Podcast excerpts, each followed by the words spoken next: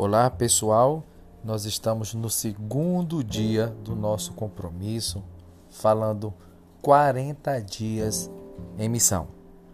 E hoje, o tema de hoje é abençoado para abençoar. Em Gênesis capítulo 12, do versículo 1 ao 3, diz assim: Então o Senhor disse a Abraão: Saia da sua terra, do meio dos seus parentes e da casa de seu pai e vá para a terra que eu lhe mostrarei. Farei de você um grande povo e o abençoarei. Tornarei famoso o seu nome e você será uma bênção. Abençoarei os que o abençoarem e amaldiçoarei os que o amaldiçoarem. E por meio de você, todos os povos da terra serão abençoados. Deus ele tem propósito eterno. Ele quer resgatar o homem que, por sua desobediência, pecou e perdeu a comunhão com o Pai. Por amar tanto o homem, Deus não se conformou em vê-lo distante e, por isso, escolheu revelar o seu amor agindo na história na humanidade. Desde o início do Antigo Testamento, é possível perceber essa amorosa atuação abençoando pessoas para que estas se tornem abençoadoras de outras. No texto de Gênesis, capítulo 12, Deus fala a Abraão e faz uma aliança com ele. Saia da sua terra e vá para onde eu lhe mostrar. Vou abençoá-lo para que você seja uma bênção.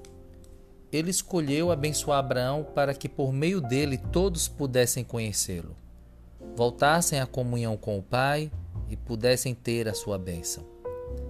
Deus hoje permanece realizando seu propósito e deseja usar pessoas que, pela fé, o conhecem, têm um relacionamento de amor com Ele e assim revelar o seu plano de abençoar todos os povos, todas as famílias, todas as pessoas.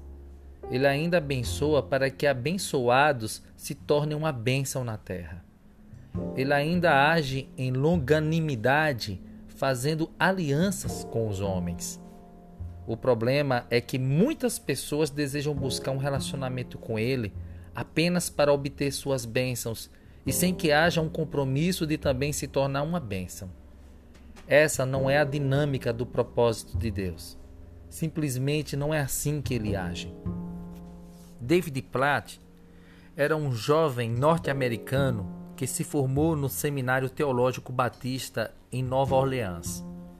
Decidiu é, iniciar o seu ministério ali, pastoreando a Igreja Batista de Educator, uma, na mesma cidade.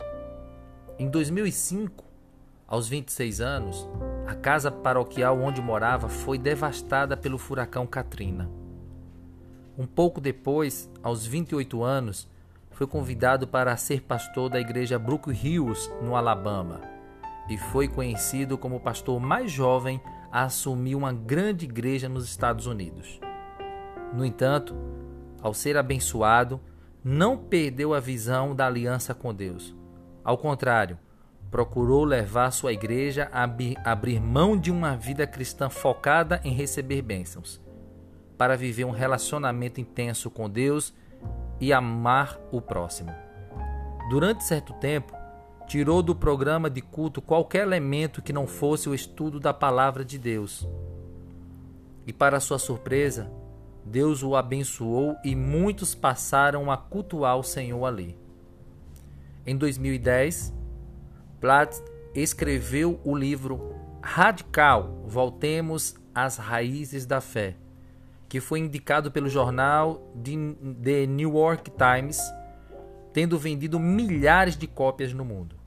Nele, David desafia cada cristão a mudar seus valores, abrindo mão de uma vida voltada para si mesmo e despertar para a fé, aceitando o fato de que Deus abençoa pessoas com um propósito global de resgatar e abençoar a todos os homens.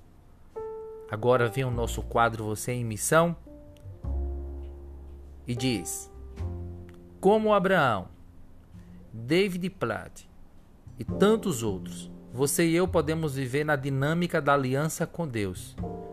Pense em três coisas que Deus tem feito por você e escreva num papel.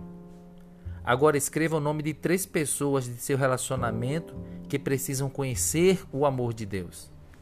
Então escreva três coisas que você pode fazer para ajudá-las a conhecer a Deus e comece a se tornar uma bênção para eles. Que Deus abençoe a sua vida e que o Espírito Santo te leve além das suas expectativas e que você faça a obra do Senhor. Deus te abençoe.